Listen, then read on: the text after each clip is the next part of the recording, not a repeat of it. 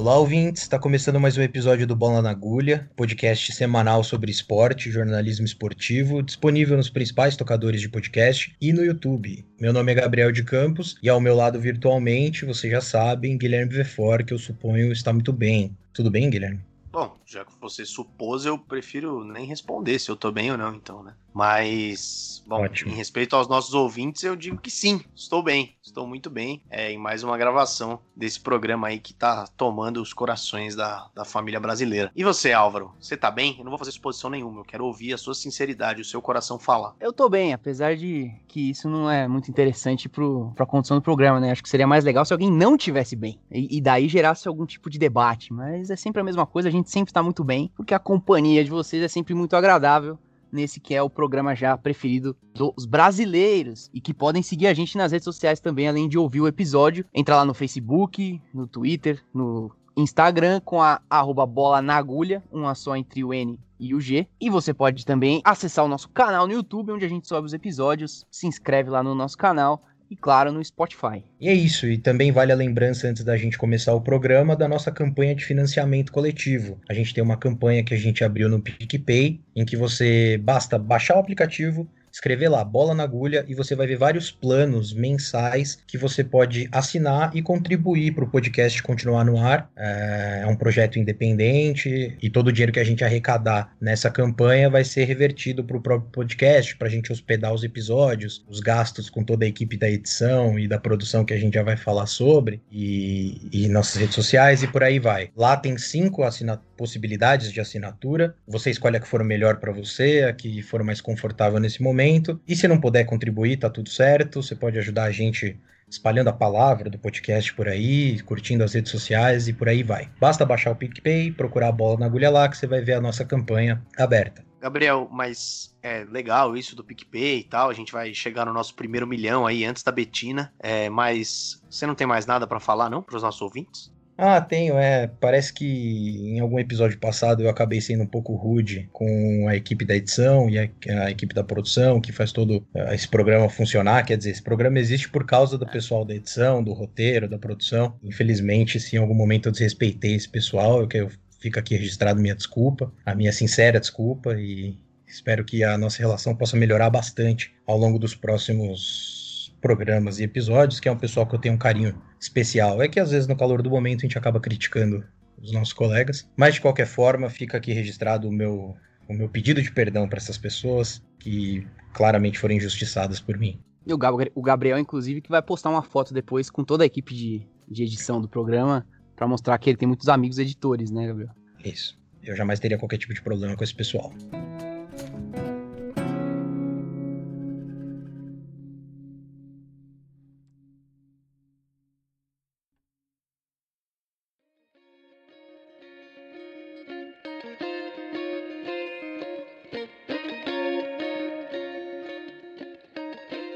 Essa semana o Bola na Agulha vai falar sobre o lutador Navid Afkari, executado pelo Estado iraniano na última semana.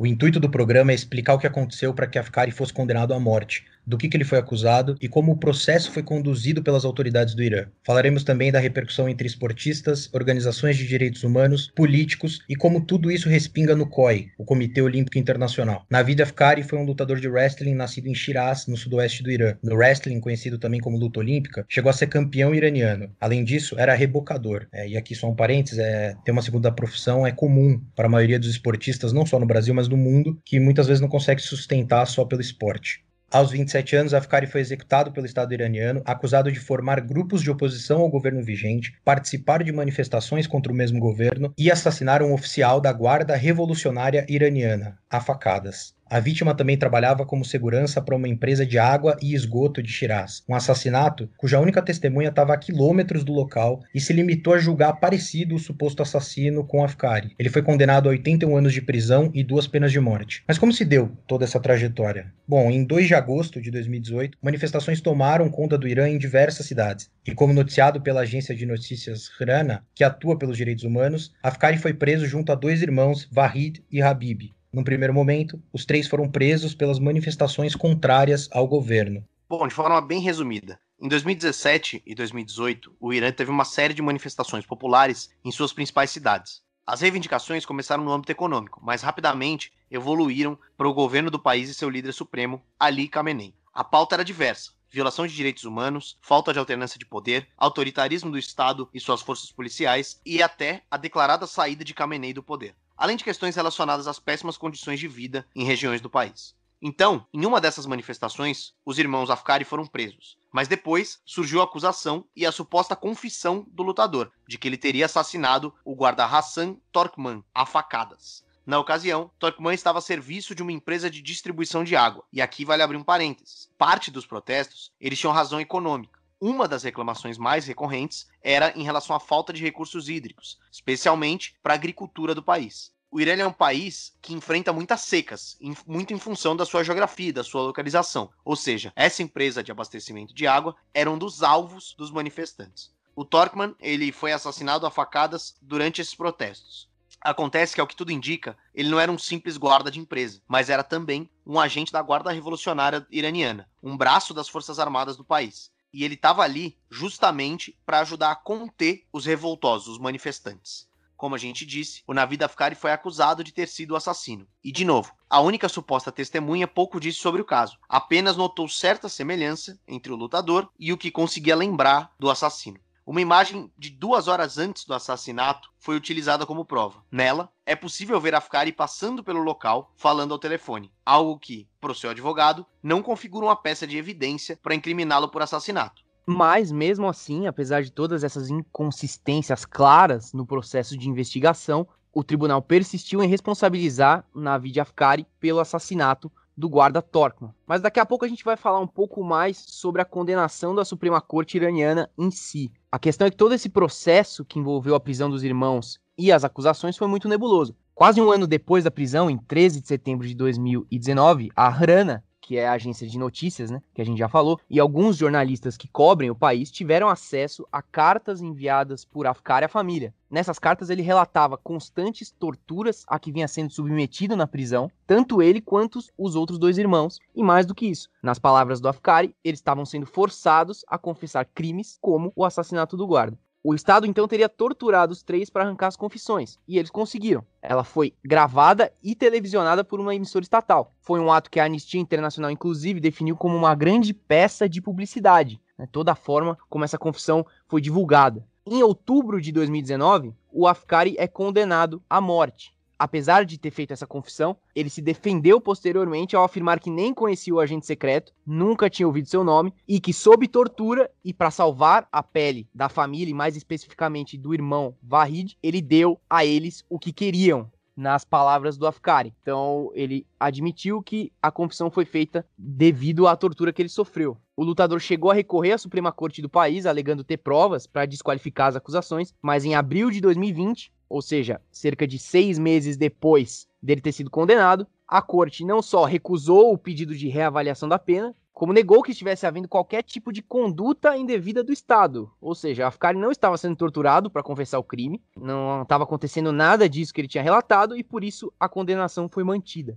Isso, e, e, no que diz respeito à repercussão mundial do caso, a gente precisa se prender nas últimas três semanas, mais ou menos. Mais precisamente nos dias 30 e 31 de agosto, às vésperas da execução, que a princípio estava marcado por dia 9 de setembro. Até então, até o dia 30 e 31 de agosto, quer dizer, ele foi condenado em abril e até 30, 31 de agosto, pouquíssimas notícias, quase nenhuma notícia estava sendo veiculada na mídia esportiva, tanto brasileira quanto estrangeira, e até mesmo em outros cadernos de outros assuntos ninguém chamava atenção para a situação de Navid Afkari. Para vocês terem uma ideia, inclusive, a gente fez uma pesquisa no Twitter utilizando o nome Navid Afkari em uma busca de correspondência exata, ou seja, precisamente o nome dele nessa ordem. E não há registro nenhum até o dia 28 de agosto de tweets mencionando o nome do lutador. Absolutamente nada com a grafia ocidental. Foi de fato um caso que ganhou repercussão meteórica, e por alguns motivos específicos que a gente explica aqui. No dia 30 de agosto, uma entrevista com a mãe de Navid foi ao ar em alguns canais de televisão dos Estados Unidos. Quem fez essa entrevista foi uma jornalista iraniana que trabalha num canal norte-americano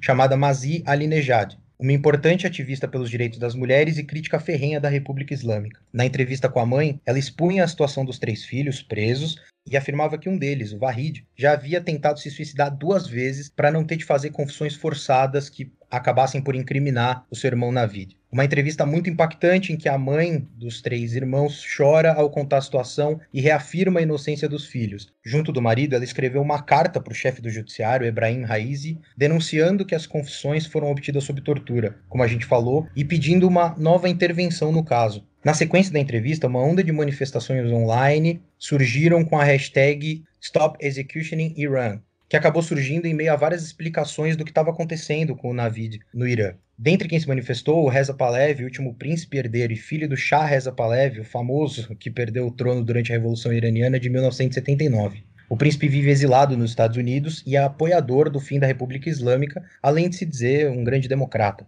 Foram aparecendo outras hashtags, a mobilização na internet foi crescendo e outro exemplo que surgiu foi a hashtag Save na Vida Afkari, essa muito mais direta. Nisso, como a gente já tinha dito anteriormente, veio à tona uma carta escrita pelo lutador em 13 de setembro de 2019, na qual ele justamente afirmava que havia sido torturado para realizar a confissão. Autoridades teriam sufocado o atleta com uma sacola plástica, agredido ele repetidas vezes e até jogado álcool nas suas narinas e nos ferimentos. Também veio à tona um áudio esse bem mais recente que a carta. Nesse áudio, o Navid Afkari ele pede ajuda não só para o povo iraniano, mas para qualquer pessoa que valorize a dignidade humana. Ele reafirma sua inocência, critica o sistema judiciário do país e diz que tem uma série de documentos que comprovam que as acusações são falsas.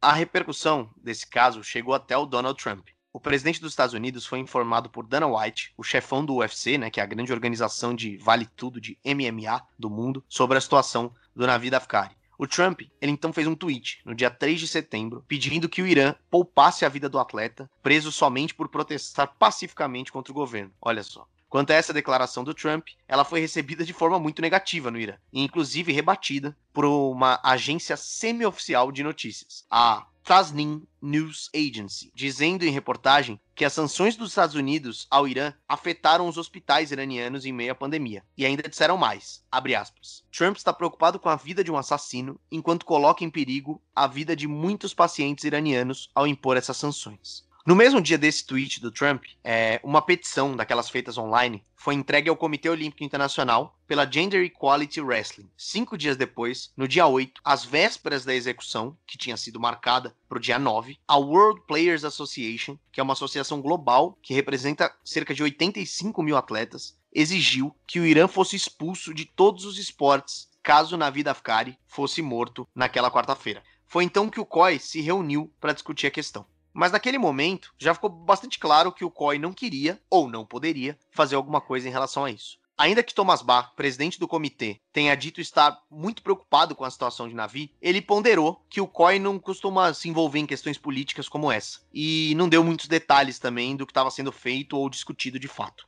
No dia em que foi marcada a execução, a Anistia Internacional estava com medo que ela fosse realizada em segredo. Eles também obtiveram informação de que o Navid Afkari fez uma curta chamada telefônica para sua família no dia 6 de setembro. E ele disse que ele estava sendo mantido numa cela na prisão de Adelabad, na cidade de Shiraz, que tem segurança máxima e condições bastante precárias. A ligação, é claro, foi cortada no meio. As autoridades elas se recusaram a fornecer qualquer tipo de informação sobre ele ou sobre os seus irmãos, que também estavam presos no mesmo local. E se no dia 9 de setembro, que era a data inicial que foi marcada a execução, havia o receio de que ela fosse feita escondida, né? não aconteceu mas no dia 12 chegou a confirmação através do relatório oficial de mídia do país de que o Navid Afkari havia sido enforcado na cidade de Shiraz, cumprindo a pena imposta, a pena de morte. E aí as repercussões se engrandeceram ainda mais. Elas já estavam aumentando enquanto ele ainda estava vivo. Quando chegou essa confirmação da morte do lutador,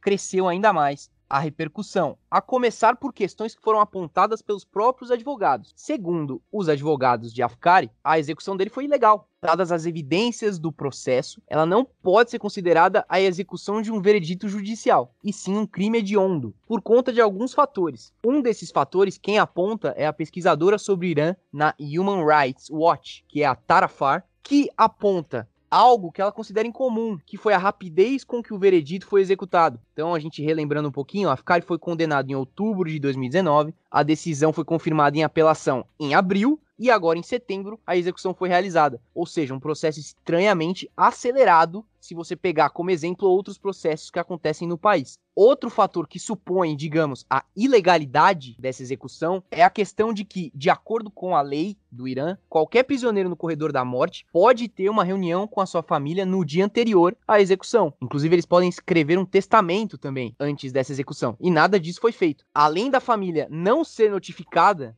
de que seu filho estava ou a um ou a dois dias da execução, os advogados também não sabiam que ele estava prestes a ser executado. Ninguém foi avisado.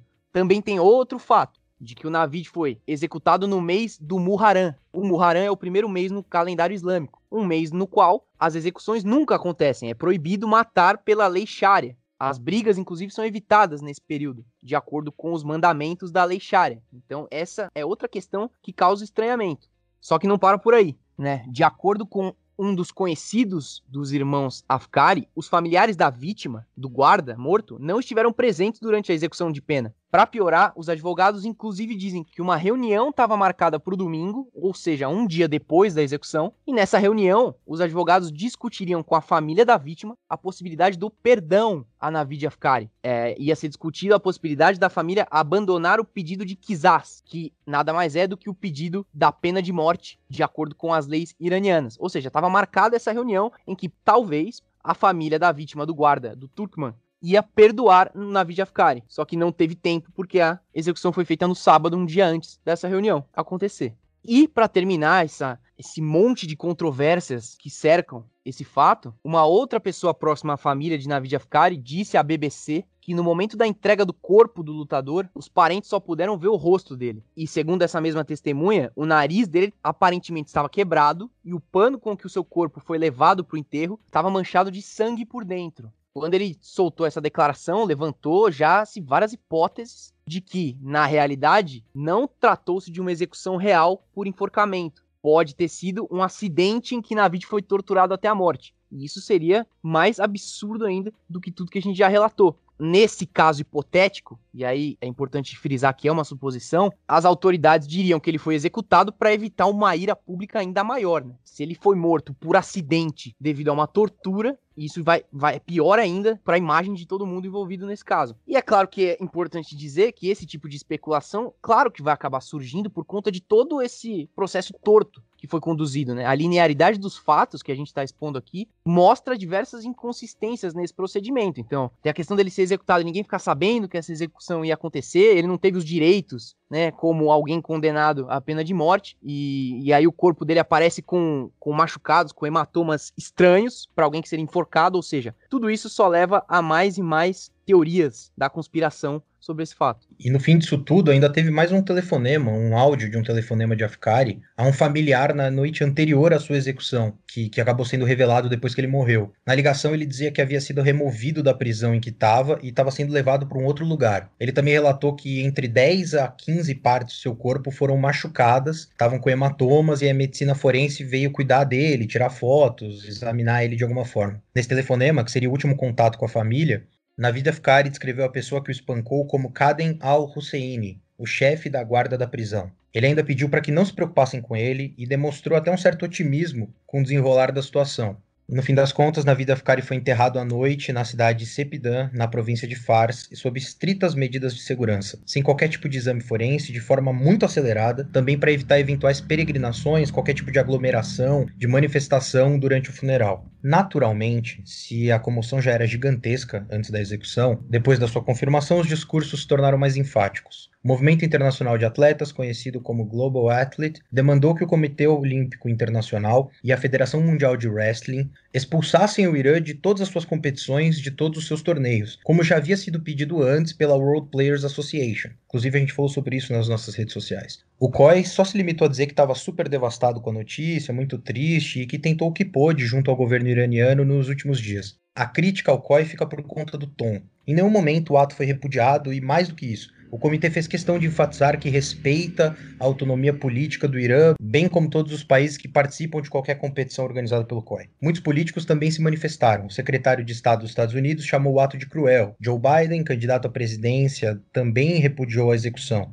E assim como o consulado alemão no Irã, que redigiu uma manifestação e teve a sua atenção chamada pelo governo local, que avisou que talvez não fosse tão interessante para eles estabelecer aquele depoimento contrário à soberania iraniana. Evidentemente, muitos ativistas, a própria Anistia Internacional, também se manifestaram sobre a questão.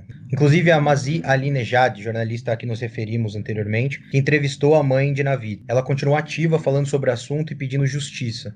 É, surgiram também na internet inúmeros posts, publicações em apoio, inclusive alguns relembrando outros esportistas que já foram executados pelo Estado iraniano por serem contrários ao governo. Foram relembrados o Habib Kadiri, que era capitão da seleção iraniana de futebol e que foi executado em 1984, e foi relembrada também a Furuzam Abdi, que era uma integrante da seleção iraniana de vôlei feminino, que foi condenado à morte em 1987. Também houve vigílias e passeatas por todo o país, e também fora dele. Destaque também para a manifestação que ocorreu em Toronto, no Canadá, onde cerca de 800 pessoas se reuniram na Praça Mel Leston, clamando pelo fim da República Islâmica e da Sharia, conjunto de leis que regem o direito islâmico. O Canadá também repudiou a morte de Navid através da figura do seu primeiro-ministro, Justin Trudeau, em suas redes sociais. Mas voltando a falar especificamente sobre o COI, o Comitê Olímpico Internacional, já que o nosso intuito também é estabelecer a relação entre esse caso e o esporte. Mesmo se dizendo chocado e devastado com o ocorrido, e apesar de sofrer uma fortíssima pressão por sanções mais rígidas ao Irã, o comitê não acredita que elas vão acontecer. Pois é, ao menos é o que disse John Coates, vice-presidente do Comitê Olímpico Internacional. Em entrevista ao jornal The Sydney Morning Herald, da Austrália, o dirigente, que também é presidente do Comitê Olímpico daquele país, disse que o COI enfrentaria dificuldades para impor a exclusão do Irã em seus eventos esportivos. Fato é que Thomas Bach deve levar a comissão para uma próxima reunião do Conselho Executivo do COI mês que vem. Mas para o COI, a dificuldade é que a execução do Afkari ela não tem relação direta com o esporte, segundo eles. E uma outra questão é que 50 dos comitês olímpicos internacionais, eles vêm de territórios que ainda têm pena de morte. Por isso que o comitê tem recebido dois lados da história, para saber se o Navid teve uma, chan uma, uma chance, um processo justo ou não. E quem afirma isso, quem afirma essa iniciativa do comitê comitê de, de ouvir os dois lados é o, justamente o, o vice-presidente, o Coates. Bom, e a gente passou aqui por uma espécie de linha do tempo, né, na qual a gente expôs os fatos todos do julgamento até a execução de Navid Afkari. Falamos um pouco das repercussões também por parte de ativistas, por parte do COI, por parte de, do governo iraniano, enfim. Falamos ah, das últimas três semanas, que foram, né, principalmente, quase que exclusivamente nessas três semanas, a quantidade de notícias que chegou até o nosso conhecimento. Mas é importante a gente fazer também, separar uma parte desse programa para explicar um pouco como funciona a organização política dentro do Irã. E a partir dessa explicação, a gente vai conseguir trazer alguns pontos interessantes e peculiares desse caso. No que se refere à história do Irã, é bem difícil até de explicar, porque é um sistema político complexo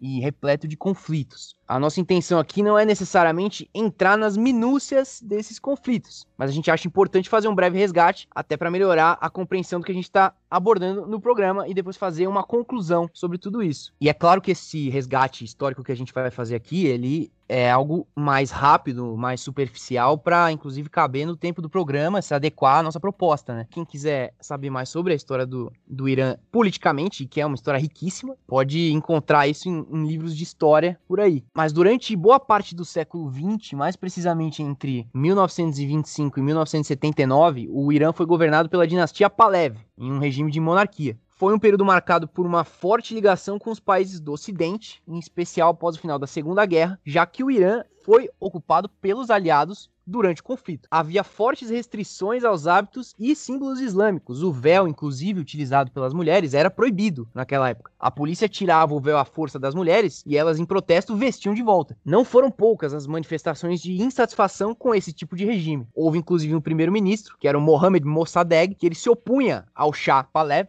né, o imperador Mohammed Reza Pahlavi, e no início da década de 50, esse primeiro-ministro tentou estatizar o sistema de petróleo. Ele iniciou um processo de reforma agrária e impediu que o chá negociasse com diplomatas estrangeiros. Num contexto de Guerra Fria, essas medidas foram suficientes para que uma articulação entre o imperador e os Estados Unidos derrubassem o primeiro-ministro Mohamed Mossadegh. Na década seguinte, nos anos 60, a insatisfação com a monarquia cresceu. Surgiu a figura de Ruhollah Khomeini, líder religioso islâmico, que em 1962, mais precisamente, se tornou conhecido por se posicionar contra uma série de reformas propostas pelo Shah. Essas reformas incluíam uma reforma agrária, mudanças nos direitos das mulheres. Segundo Khomeini, essas leis iam contra o Islã. Ele foi preso e posteriormente ele foi até exilado. Ele ficou fora do país durante 15 anos, entre 1964 e 1979. Foi aí que ele retornou para o Irã para liderar a chamada Revolução Islâmica. Essa sim, um produto de destaque nos livros de história dos colégios, porque é uma revolução que reformulou o sistema político do país, né, por completo. Durante todo o ano de 1978, ocorreram diversas manifestações de iranianos insatisfeitos com o Shah e com a monarquia. Essa insatisfação, em especial vinda de camponeses que haviam migrado para as grandes cidades, foi capitalizada pelos círculos religiosos comandados por Khomeini. O Shah então deixou o Irã em 16 de janeiro de 79. O Khomeini voltou dia, no dia 1 de fevereiro para instaurar a chamada República Islâmica. Um dos primeiros atos do Ayatollah Khomeini foi retomar a obrigatoriedade de diversas tradições do Islã, fato que originou manifestações já nos primeiros anos de seu governo. Desde então, a República do Irã foi protagonista de uma série de conflitos no Oriente Médio, além de uma tensão permanente com os Estados Unidos Israel e Arábia Saudita, em especial no que diz respeito, claro, à disputa por petróleo e pelo desenvolvimento de energia nuclear também na região. Internamente, não são poucas as contradições também. É um país marcado por cisões entre tradicionalistas islâmicos e os chamados setores democráticos do país, que questionam o caráter autoritário que o Estado tem com constantes denúncias de desrespeito aos direitos humanos e repressão a opositores, que é exatamente o que a gente viu no caso do Navid Afkari. É, e aqui a gente chega num ponto importante dessa explicação, que é tentar entender como funciona essa República Islâmica do Irã. O regime tem como figura central o chamado líder supremo, representado pelo Ayatollah. É um cargo vitalício que acumula os postos de chefe de Estado e líder máximo da religião. Ele é escolhido por uma assembleia de especialistas, como é chamada, composta por 88 membros do clero na lei islâmica, eleitos a cada oito anos, que também tem a função de supervisionar o trabalho do Ayatollah. Vale dizer que nunca houve alguma manifestação pública dessa assembleia sobre o trabalho do Ayatollah, nem sobre Khomeini, nem sobre Ali Khamenei, escolhido em 89 e comandante do país até hoje. As funções do líder são fundamentais para o funcionamento do Estado iraniano. É ele quem escolhe o chefe do judiciário, as principais lideranças religiosas, o chefe das Forças Armadas, já já vamos falar mais sobre elas, e metade dos 12 membros do Conselho de Guardiões. Esse conselho é o órgão mais importante do país. São seis membros do clero escolhidos pelo Ayatollah e outros seis juristas escolhidos pelo chefe do judiciário, que também é escolhido pelo Ayatollah. Esse órgão tem como função ratificar ou vetar todos os projetos de lei que saem do parlamento e até mesmo vetar candidatos nas eleições pro parlamento, para a presidência e para a assembleia de especialistas. Sim, também há parlamento e há presidente no regime iraniano, são representantes eleitos pelo povo. Porém, como dissemos, as candidaturas e todas as ações dessas figuras dependem da aprovação dos membros do alto clero e das estruturas maiores do Estado. Vale dizer que, com exceção de Mahmoud Ahmadinejad, que governou o Irã de 2005 a 13, todos os presidentes desde a Revolução eram membros do clero. O atual presidente, Hassan Rouhani, no entanto, tem se colocado em conflito com a ala mais tradicionalista do país, digamos assim. No ano passado, ele chegou a criticar o envolvimento de membros do alto clero em casos de corrupção e o judiciário, por, segundo ele, não investigar essas figuras. Por último, e não menos importante, aliás, muito pelo contrário, tem as Forças Armadas que a gente falou. As Forças Armadas são uma das organizações mais importantes para a manutenção da República Islâmica, protagonista de momentos importantes da história recente do país. Existe uma divisão clara em duas vertentes: o Exército Regular, que é composto por 230 mil iranianos, e a Guarda Revolucionária, que possui 150 mil membros. E é sobre essa guarda, criada logo após a Revolução, que vale falar, inclusive pelo possível envolvimento dela no caso da execução de Afkari. Como dissemos, Torkman, o guarda assassinado, supostamente por Afkari, fazia parte da Guarda Revolucionária, o que agravou a situação do lutador. Ao ser assassinado, Torkman se tornou uma espécie de mártir para o governo, que valorizou publicamente a sua morte. A Constituição iraniana designa a Guarda como responsável por defender as fronteiras e manter uma ordem interna entre os outros militares. Para isso, essa organização tem seus próprios destacamentos marítimos, aéreos e terrestres, e influência sobre o uso de armas especiais. A Guarda também tem ligação direta com o líder supremo e atua em missões por todo o Oriente Médio, por meio da Força Quds, sua divisão de atuação no exterior, auxiliando governos e grupos armados de outros países, em especial no enfrentamento ao Estado Islâmico e nos conflitos contra os Estados Unidos. E vale lembrar também que 2020 começou com a morte do Qassem Soleimani, que era justamente o chefe da Quds, desse destacamento da Guarda Revolucionária. Ele foi morto num bombardeio promovido pelos Estados Unidos no Iraque, que era onde ele estava em missão. É, o Donald Trump, presidente dos Estados Unidos, inclusive, já tinha colocado em abril do ano passado a Guarda Revolucionária do Irã numa lista de organizações terroristas estrangeiras. Algo que nunca havia acontecido quando se trata de uma, de uma organização oficial do país. Mas dito tudo isso, é importante entender que a Guarda Revolucionária ela funciona como uma espécie de guardiã do poder e da soberania do Ayatollah e do regime da República Islâmica, dentro e fora do país e ela atua com, contra opositores, sejam eles estrangeiros, sejam eles conterrâneos. E aqui a gente só abre um parênteses importante para explicar um pouquinho. A gente estava falando da Guarda Nacional e que um dos motivos do Afkari ter sido executado foi justamente porque o cara que ele matou era membro dessa Guarda Revolucionária. É importante explicar também a pena de morte no Irã. A pena de morte ela é lei no, no Irã e uma das características do Irã é ter um número alto de execuções por ano, né? É, o Irã ele figura entre os 10 países que mais utilizam a pena de morte e é, lá ela é aplicada em crimes como homicídio premeditado, estupro, terrorismo, espionagem e adultério. Em 2017, teve um relatório da Anistia Internacional que apontou que o país executou 507 pessoas e foi o segundo colocado no mundo. É, no entanto, teve uma mudança nesse meio tempo e o relatório de 2018 já mostrava uma redução para 253. E essa redução ela se explica segundo a Tara Far, que é essa pesquisadora do Human Rights Watch, pela mudança na lei de drogas iraniana, que antes previa pena de morte para quem fosse encontrado com 5 quilos de droga. E agora esse, essa quantidade ela aumentou e isso mudou muita coisa, porque a lei de drogas ela é a principal causa de execuções no país, né? Existe uma estimativa de que o judiciário iraniano, depois dessa mudança, ele reviu 15 mil condenações ao corredor da morte. Bom, além disso, além dessa mudança na lei de drogas, também uma série de campanhas foram feitas nessa última década para convencer as famílias das vítimas a perdoarem os acusados, né? Inclusive no caso Afkari, como a gente citou, haveria uma reunião, deveria haver uma reunião com a família do guarda que ele supostamente matou, para ver justamente isso, se a família do guarda perdoaria ele ou não. E caso ela perdoasse, ele estaria absolvido, ele não, não, não seria executado. E essas campanhas elas são encampadas por grandes personalidades iranianas, como o diretor de cinema Asghar Farhadi, que ganhou o Oscar de melhor filme estrangeiro duas vezes, é, e eles organizam campanhas de arrecadação de fundos para pagar por esses perdões. Exatamente. É, existe a possibilidade de conseguir esse perdão via pagamento para as famílias das vítimas. O governo até estipula um va uns valores, assim, de que se a vítima foi um homem adulto, o valor é 55 mil dólares, enfim. Mas na prática, quem determina esse valor a ser pago são as famílias é, inclusive por isso essas campanhas gigantescas de arrecadação para salvar diversas pessoas do corredor da morte, enfim.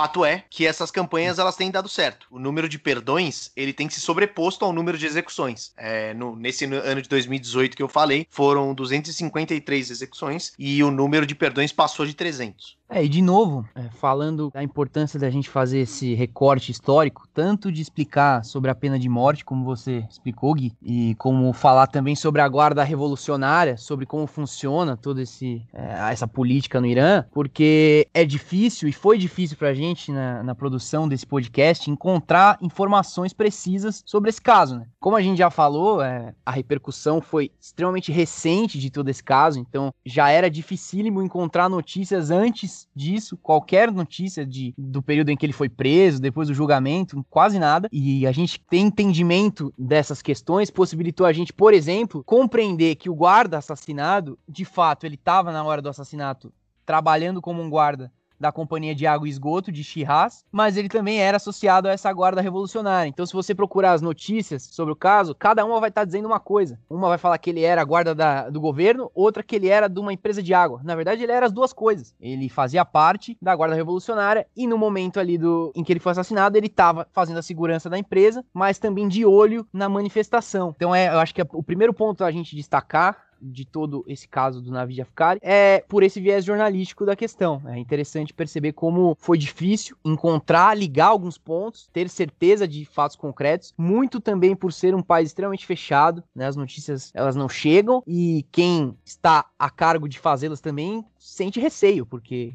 A gente tá falando aqui de um lutador que protestou contra o governo, teve esse processo de julgamento totalmente atropelado e foi executado dessa forma fria como foi. Então, é, isso dá um pouco da, da tônica de toda essa situação, como ela é difícil desse ponto jornalístico para você organizar os fatos, mas que somente através do entendimento da história do Irã, do entendimento das relações do Irã, de como funciona o governo, que a gente vai conseguir começar a entender uma parte disso tudo como por exemplo das penas de morte e dessa reunião que teria com a família, como a gente já falou, que não aconteceu porque a execução foi feita antes, e o mais grave, que é a possibilidade de ter acontecido com ele o que aconteceu com muita gente já no Irã, que foi ter sido assassinado durante um processo de tortura ali. Talvez ele não tenha nem sido executado adequadamente. Talvez isso tenha acontecido de uma forma ainda pior do que a gente imagina. É, e outra, uma outra conclusão que a gente pode chegar em relação a esse caso é, de novo, como atuam as entidades esportivas globais, mundiais, em relação a, a, a, esses, não só a esses episódios, mas a conduta de determinados países. E o que fica claro é que essas entidades não têm interesse nenhum em criticar ou se meter na questão política, na autonomia política dos países que fazem parte das suas competições. Basta ver o que a FIFA, por exemplo, faz em relação ao Catar, que tem uma série de problemas e acabou super prestigiado pela entidade, recebendo a Copa do Mundo de 22. Ou mesmo todas as acusações a que, a que foram submetidos os dirigentes do Manchester City, do, do poder real, do Emirados Árabes. Existe um claro compromisso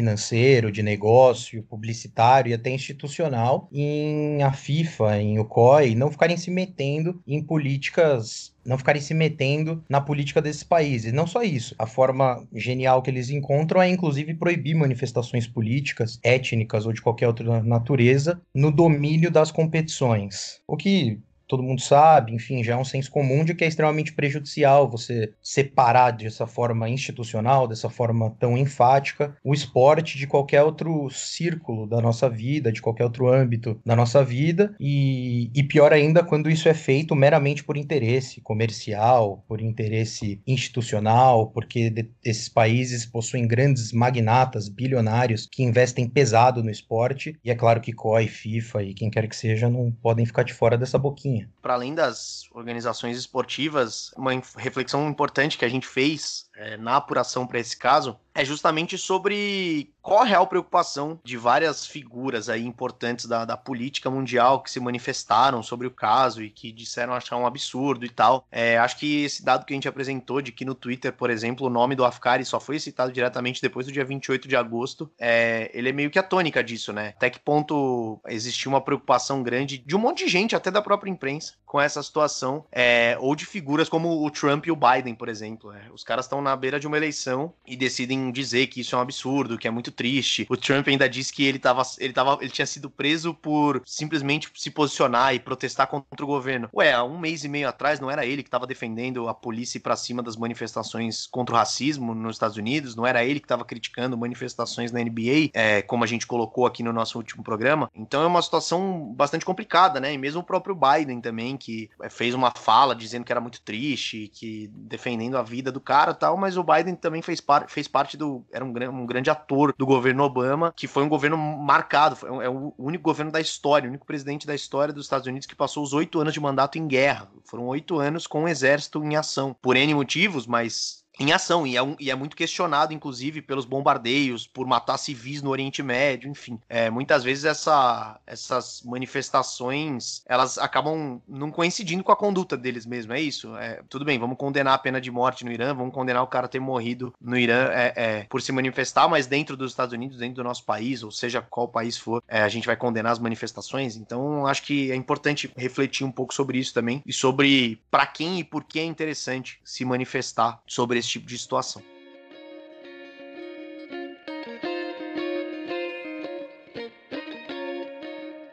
Bom, e para começar essa nossa fração final do programa, né, que é o momento em que a gente fala sobre assuntos que chamaram a nossa atenção por causa de suas repercussões ou não nas redes sociais. Claro que o principal deles a gente já falou aqui durante o programa inteiro, que foi o caso de Navid Afkari, devido às hashtags que apareceram em apoio ao lutador foi um assunto que foi o mais repercutido mundialmente nessa última semana. Mas tem alguns outros pontos que seriam interessantes da gente passar aqui. Um deles, inclusive, já faz uma semana. Lá no dia 10 de setembro, a gente tinha acabado de gravar a nossa última edição sobre NBA. Inclusive, convido vocês a ouvi-la também. Logo que a gente terminou de gravar, subiu uma hashtag pedindo respeito ao Fortaleza. Na verdade, não era uma hashtag, era uma tag só a tag Respeitem o Fortaleza, foi parar em segundo no Mundial, o segundo assunto mundialmente mais falado. Tudo isso por um motivo que parece até meio nada a ver, né? O técnico do Corinthians foi mandado embora, Thiago Nunes, e a imprensa, de acordo com a torcida do Fortaleza, começou a colocar o técnico do Fortaleza, que é o Rogério Ceni, já no Corinthians. De prontidão, um foi demitido, traz o Rogério Ceni pro Corinthians, que é a solução, e a torcida do Fortaleza se sentiu ofendida primeiro por ser tratada como um time pequeno, a ponto do seu técnico não ser respeitado e nem seu contrato com o técnico ser respeitado, e também, claro, uma questão de bairrismo ali que existe, que a gente sabe que existe na imprensa, que fala muito dos times do eixo Rio são Paulo negligenciando os times de fora do eixo, principalmente os do Nordeste e Norte do país. E quando esse tipo de coisa acontece, é aí que é inegável que ocorre esse tipo de preconceito, porque o, a imprensa de fato passou por cima de, de, toda a história do Fortaleza e da torcida do Fortaleza, já para convocar o técnico do Fortaleza a pegar um avião e vir pro Corinthians. E a torcida ficou revoltada, subiu essa tag, inclusive durante os programas esportivos. Foi bem falado isso aí durante a semana. E além da torcida do Fortaleza, tiveram outras duas torcidas que protagonizaram aí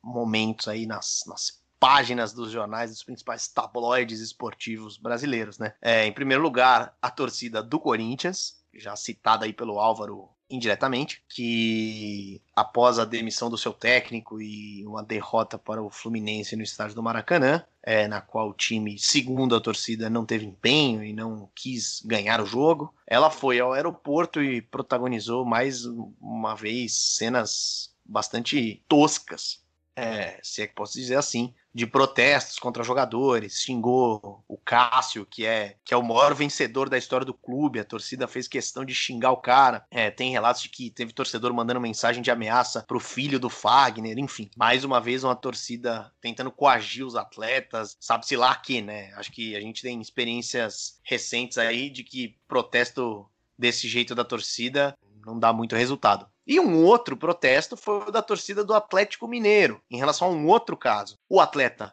Thiago Neves rescindiu seu contrato com o Grêmio e imediatamente foi solicitado pelo técnico do Atlético, Jorge Sampaoli, a sua contratação, a contratação do Thiago Neves. Só que o Thiago Neves, até ano passado, era jogador do Cruzeiro, rival do Atlético, e ficou bastante famoso por fazer diversas provocações ao time alvinegro de Belo Horizonte. Então, quando a contratação já estava acertada, já estava prestes a ser anunciada, a torcida do Galo Doido foi até a porta do centro de treinamento do clube protestar contra a contratação do Thiago Neves e a contratação, obviamente, que foi revogada, né? Então a gente teve aí dois momentos, um bastante infeliz por parte da torcida do Corinthians e um até engraçado por parte da torcida do, do Atlético, enfim, foi apenas musiquinhas aí contra a contratação do Thiago Neves, que deu declarações aí é, nas suas redes sociais e já afirma que vai processar o Atlético Mineiro por não ter cumprido com a palavra de contratá-lo. Vamos ver até, até onde isso vai, mas foi uma situação bastante peculiar aí do nosso futebol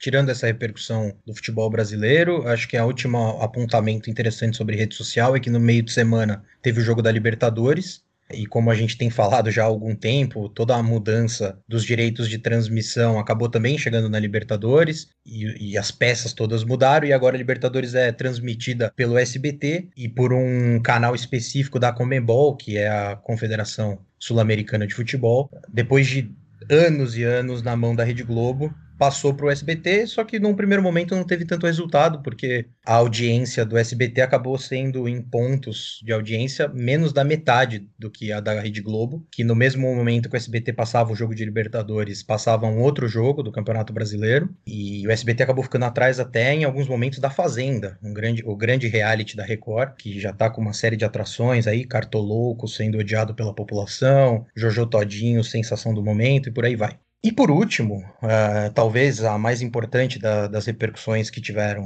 essa semana nas redes sociais, o caso do Neymar, que, segundo ele, foi vítima de racismo por um jogador do Olympique de Marselha, um time francês rival do PSG, time do Neymar. E o interessante desse caso é a repercussão que ele gerou pelo fato de se manifestar mais uma vez um comportamento muito próprio do racismo estrutural que a gente vive, que é sempre negar uh, ou achar subterfúgios para diminuir a acusação do Neymar, no caso, que se diz vítima de racismo. O que aconteceu, portanto, no, nos dias seguintes seguintes à acusação do Neymar. Foi um monte de gente, claro, apoiando o Neymar e execrando o jogador que o teria agredido, mas também ponderando uma série de fatores. Ah, não, mas o Neymar há alguns anos falou que não era negro. Ah, não, não, mas o Neymar também foi homofóbico. Ó, ele chamou o outro cara de maricom. Enfim, uma série de simetrias um pouco tortas e desnecessárias para tentar, de alguma forma, não se não invalidar, diminuir a importância da denúncia que o Neymar estava fazendo. No fim das contas, a gente há uma semana com esse caso, pouquíssimas conclusões cabais sobre o que de fato aconteceu e uma série de achismos e ponderações ou preconceituosas ou oportunistas ou simplesmente imprecisas sobre tudo que envolve o caso. E é claro que tendo o Neymar no meio, as pessoas ainda afloram uma série de outros comportamentos. Ah, não, é, o Neymar mas o Neymar é mimado. Não, mas ele é milionário. Enfim, uma série de simetrias tortas que, que acabam surgindo nesse momento.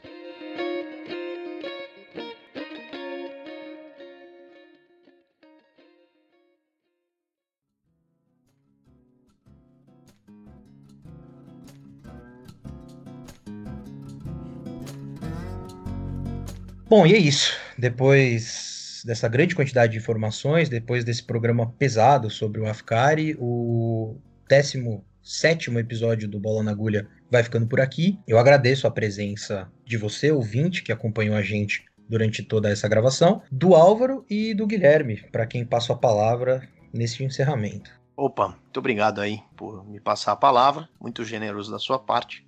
Eu que agradeço estar aqui na sua presença, na presença, por que não, dos nossos ouvintes e na presença, é claro, do meu grande amigo e nosso voz de veludo, Álvaro Logulo Neto. Foi um prazer imenso também estar aqui com vocês, hoje sem controvérsias nenhuma com relação à equipe que está por trás e que trabalha efusivamente para o Bola na Agulha funcionar. Hoje não vai ter nenhuma declaração polêmica, só os nossos abraços e o carinho a toda essa equipe que faz possível nós três estarem aqui tagarelando todos, todas as semanas os episódios do Bola na Agulha, né, Gabriel? Você, você quer falar alguma coisa da equipe também? Não, já tá bom, já fiz amizade com a equipe. Ó, equipe, vocês são do caralho, valeu, tá? Mas o que eu gostaria de lembrar à audiência, que quem puder e quiser contribuir na nossa campanha de financiamento coletivo que a gente abriu no PicPay, uma campanha unicamente para sustentar esse programa e todos os seus gastos. É, basta baixar o aplicativo, procurar a bola na agulha e você vai encontrar a nossa campanha de financiamento com assinaturas mensais. Escolhe um valor que for mais adequado, uma descrição que casar mais com a sua personalidade e você ajuda a manter esse projeto de pé. Se não puder contribuir, tá tudo certo, não tem problema nenhum. Você já ajuda muito a gente curtindo as nossas redes sociais, acompanhando a nossa programação por lá, em que a gente repercute os nossos episódios, a gente esquenta a semana para os próximos e ainda fala de assuntos aleatórios que não tem a ver com nenhum episódio, mas que a gente julga muito importante. Então também siga arroba Bola na Agulha em todas as redes sociais, exceção feita ao TikTok. O Bola na Agulha vai ficando por aqui e até semana que vem.